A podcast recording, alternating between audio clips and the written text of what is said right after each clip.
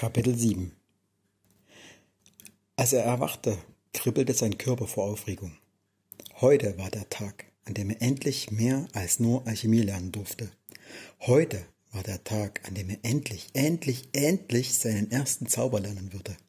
In Windeseile zog er sich an, spritzte sich ein wenig Wasser aus dem Krug ins Gesicht, das musste reichen, und verschlang im Gehen einen Kanten Gewürzbrot.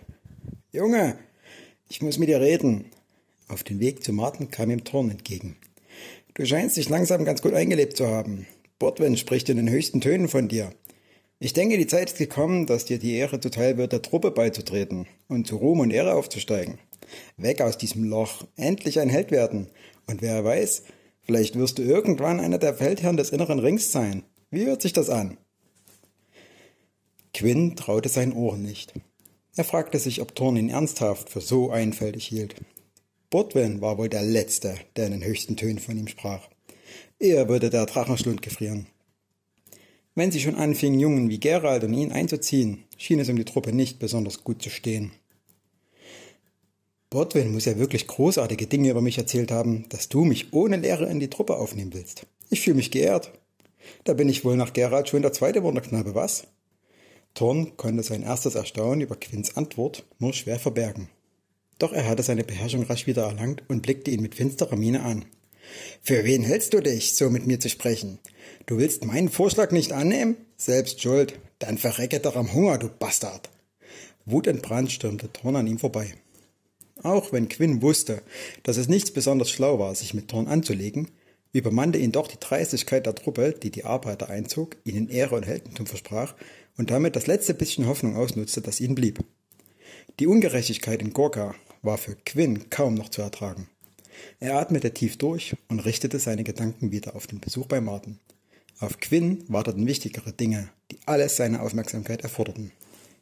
Ogling, Oglong, steh mir bei! Helft mir in dieser tiefen Not! Welche Demütigung muss ich noch ertragen? Welche Schlacht muss noch geschlagen werden, bis die Erlösung wartet? Was hab ich nur verbrochen? Mit zum Himmel gereckten Armen empfing ihn der kleine Orin. Meister Martin, das Unheil hat uns ereilt. Er trat einen Schritt beiseite, um den Feuermeister Platz zu machen. Quinn strahlte ihn an. Ich habe es geschafft. Mein Mana hat mir die erste Seite gezeigt. Ich bin bereit für den ersten Zauber, die magische Flamme. Wann können wir loslegen? Langsam, Quinn. Dein Tatendrang in allen Ehren. Aber es wird dauern, bis der Zauber sich mit dir verbindet. Lass uns in den Übungsraum gehen. Martin ging voraus durch eine eiserne Tür in einen vollkommen leeren Raum. Er schloss die Augen und murmelte Worte in einer fremden Sprache vor sich hin. Da erschien ein kleiner steinerner Tisch in der Mitte des Raumes. Darauf standen eine durchsichtige Flüssigkeit und ein Federkiel. Orin tappte mit einem Sack leerer Lederrollen herbei. Bevor wir anfangen können, sprich mir bitte die Beschwörung nach. Martin begann erneut in dieser seltsamen Sprache zu reden. Quinn hatte große Mühe zu verstehen, was er sagte. Immer wieder musste er die Beschwörung wiederholen weil sie ihm einfach nicht richtig von den Lippen wollte. Er verhaspelte sich, stotterte, vergaß mitten im Satz, wie es weiterging. Orin verdrehte bereits die Augen, hielt aber glücklicherweise den Mund. Eine halbe Ewigkeit später konnte Quinn die Beschwörung endlich einigermaßen flüssig sprechen. Sehr gut, Quinn. Dann können wir uns nun also dem Erstellen deines ersten Zaubers widmen. Um die Gabe der Zauberei zu nutzen, sind die Runen genau zu studieren. Einfache Zauber brauchen nur eine Rune. Je schwerer die Beschwörung, desto mehr Runen werden benötigt. Es reicht dabei nicht aus, die Runen einfach nur zu sprechen. Man muss sie mit seinem Mana spüren. Quinn folgte den Worten seines Meisters gebannt. Zunächst musst du dazu die Augen schließen, um dein Mana wahrzunehmen. Dann stelle dir die Rune vor. Erst wenn du sie spüren kannst, nicht mehr nur noch an sie denken, sondern sie mit deinem Mana spüren kannst, dann zeichne sie mit geschlossenen Augen auf das Leder. Nun ist der Zauber vorbereitet. Jetzt legst du die Hand auf die Rune und sprichst die Beschwörung, die ich dir eben beigebracht habe. Stell dir dabei den Ort vor, wo der Zauber wirken soll, und er wird entfacht. Martin hielt kurz inne, als wolle er sicherstellen, dass Quinn ihm noch folgen konnte. Quinn nickte. Erst wenn du diesen Zauber im Schlaf ausführen kannst, bist du würdig, einen weiteren Zauber zu erlernen, den dir dein Mana auf der nächsten Seite des Buches offenbaren wird. Solange du also nicht bereit bist, werden die Seiten weiterhin leer bleiben. Übe dich in Geduld, denn nur so kann die Magie in dir wachsen. Er klatschte in die Hände. So, genug geredet. Ich würde vorschlagen, du nimmst dir nun eine Lederrolle und versuchst es. Quinn setzte sich an den Steintisch, versuchte sich die Rune vor seinem inneren Auge vorzustellen und die mit seinem Mana zu vereinen. Das allein schon war schwer genug. Stunden vergingen und noch immer hatte er nur einen kurzen Moment das Gefühl gehabt, dass er Mana und Rune miteinander verbinden konnte. Völlig niedergeschlagen beendeten sie den Unterricht für diesen Tag.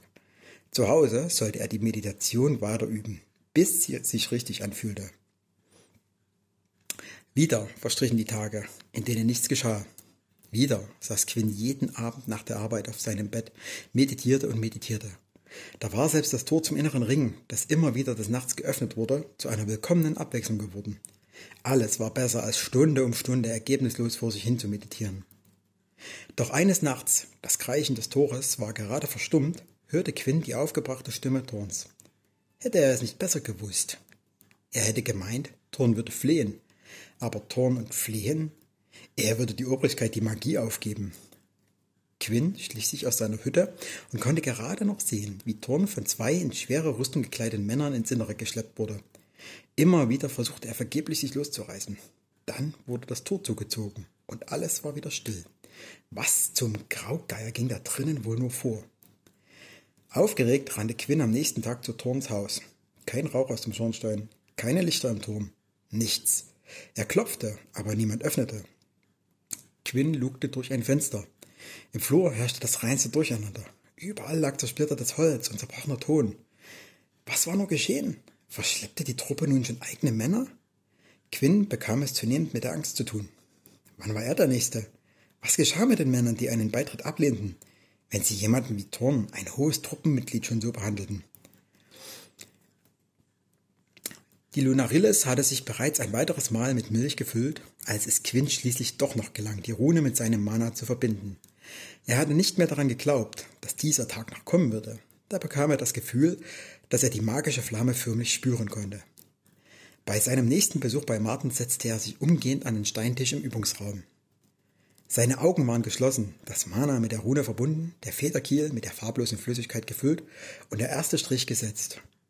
Nachdem Quinn bedächtig die Rune in der richtigen Melodie gesprochen hatte, öffnete er die Augen wieder. Niedergeschlagen sah er auf das leere Leder. Er hätte es sich doch denken können. Unsichtbare Farbe konnte auf Leder ja nur unsichtbar bleiben. Irgendetwas hatte er wohl falsch gemacht. Doch ganz plötzlich, Quinn wollte seinen Augen nicht recht trauen, färbte sich die Rune blutrot. Martin, Martin, ich habe es geschafft! Quinn war außer sich vor Freude. So lange hatte er diesen Augenblick gewartet. Dann ist es wohl an der Zeit, deinen ersten Zauber zu sprechen, sagte Martin lächelnd. Orin versteckte sich mit aufgerissenen Augen rasch hinter seinem Meister und lugte vorsichtig aus seiner Deckung hervor. Quinn legte seine Hand auf die Rune und sprach die Beschwörung. Vor ihm sollte nun eigentlich ein kleines rotes Flämmchen erscheinen. Eigentlich. Quinn blickte sich suchend um, als Orin wie am Spieß zu quieken begann. Ah! Verdammter Kobalddräng, ich bin verflucht! Er wälzte sich wie, ein, wie von einer Götterbiene gestochen auf dem Boden, um seine brennende Schürze zu löschen. Martin schnippte mit dem Finger und das magische Feuer verschwand. Zurück blieb ein schnaufender Orin, der völlig aufgelöst seine verkohlte Schürze betrachtete. Quinn ließ die Schultern hängen. Er fühlte sich schwach und ausgemergelt. Sei bitte nicht niedergeschlagen.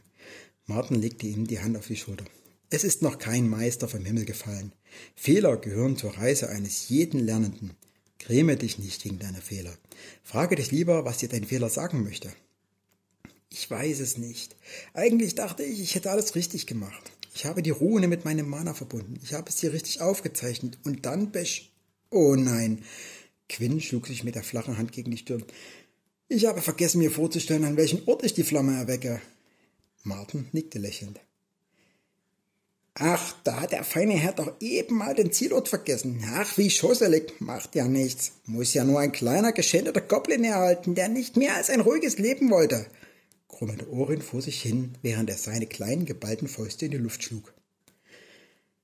Trink einen Schluck Kornbeerenmilch. Du hast deinem Mana viel abverlangt. Martin hielt kurz inne. Gedankenverloren strich er über seinen Bart. Wenn ich ehrlich bin, bin ich mir allerdings nicht sicher, ob du überhaupt in der Lage sein wirst, den Zauber richtig zu verinnerlichen. Du wirkst oft abwesend, als wärst du nicht ganz bei der Sache. Er blickte ihn durchdringend an. Quinn, du weißt, du kannst mir vertrauen. Ich bin dein Meister, ich bin für dich verantwortlich. Gibt es etwas, das dich betrübt? Quinn erstarrte.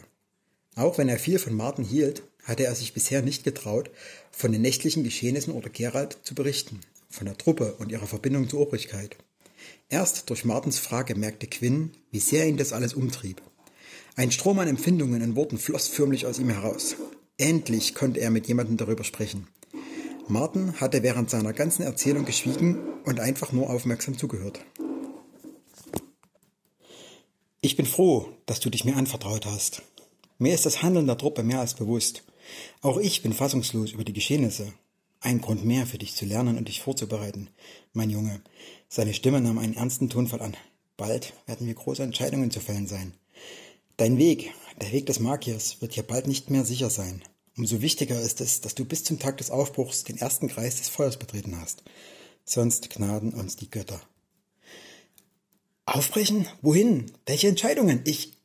Martin brachte Quinn mit einem strengen Blick zum Verstummen. Quinn, hör mir zu, ich meine es ernst. Das Einzige, was für dich im Augenblick von Bedeutung sein sollte, ist einen Weg zu finden, alles, was nicht mit deiner Ausbildung zu tun hat, auszublenden. Dein Geist muss frei sein für den Pfad des Feuers, hörst du.